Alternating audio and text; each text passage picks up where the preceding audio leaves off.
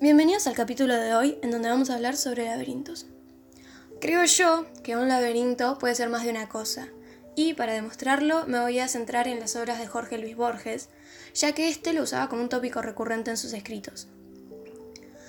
Borges en la Casa de Asterión dejan claro que, si se rebusca o simplemente se presta atención, el laberinto del que hablamos es obra del mismísimo Dédalo. Es un gran arquitecto de la mitología griega, alabado por su magnífica elocuencia al poder construir un laberinto tan complejo, pero también es castigado por la intromisión de Teseo al resolverlo, héroe que se nos da como pista para entender el relato. Con un pequeño indicio, este autor nos cambia el juego y la mirada sobre su obra para poder llevarnos a algo conciso, un laberinto, un minotauro y un héroe. Es este pequeño diálogo al final de la página que nos da la respuesta al laberinto que se nos ha planteado con sus palabras. Pero bueno, Creo que Borges, inspirándose en Dédalo y su amor por la mitología griega, es que decide crear una figura de un laberinto una y otra vez en sus obras, para que solo los atentos o los héroes puedan resolverlos. La RAE define a la palabra laberinto de tres maneras diferentes, en realidad cuatro, pero prefiero omitir la última. La primera es un lugar eh, formado artificiosamente por calles y encrucijadas para confundir a quien se adentra en él, de modo que no pueda acertar con la salida. La segunda es una cosa confusa y enredada.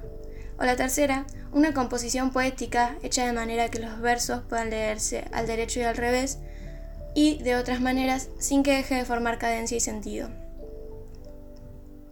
Gracias a estas respuestas es que mi teoría de que el laberinto puede ser más de una cosa es que comienza a tomar forma. También me da a pensar que los laberintos pueden haber dentro de los escritos de este autor.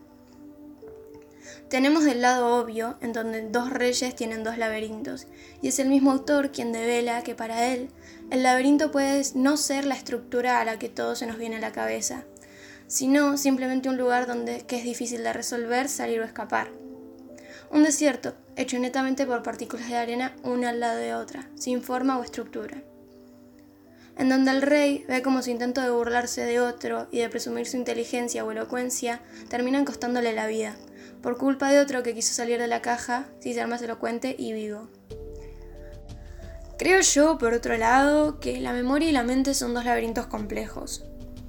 Es en el otro en donde decide nombrar a los laberintos de forma aislada y sin mucha sintonía con el texto. Si es que no se lo intenta entender, obvio. A este punto sé que todas las palabras puestas en los relatos de Borges tienen una intención, un sentido de estar, y que no están porque sí. Al intentar darme cuenta de los laberintos en sus obras, es que casi omito el punto este. Pero bueno, fue hasta que di con que la mente puede tener esta forma que caí en cuenta de que podía pensar a un laberinto en el que el protagonista se mete dos veces. Es uno complejo que lo transita por mucho tiempo. Verse en un lado sentado en Cambridge hablando con su otro en Ginebra. Y es donde me doy cuenta de que este laberinto puede ser o espiralado y acabar donde termina, como una situación en Brooklyn, o simplemente se logra escapar cuando se deja plasmado que es un cuento y que no es un laberinto. También habla sobre cómo este encuentro puede ser el producto de un sueño y cómo el conflicto se va a desvanecer a la mañana despertándose. Releyendo ausencia es que encuentro que, si un laberinto puede tener, ser una estructura con paredes y pasillos, como puede ser el sinfín de la arena, al fin y al cabo la ausencia es otro laberinto, y la única salida de esta ausencia es encontrar la puerta de salida a la presencia. Con las mismas obras se pueden analizar tópicos recurrentes en Borges como son el tiempo y los sueños. También sería interesante analizar el narrador, pero supongo que estos los voy a dejar para otro momento.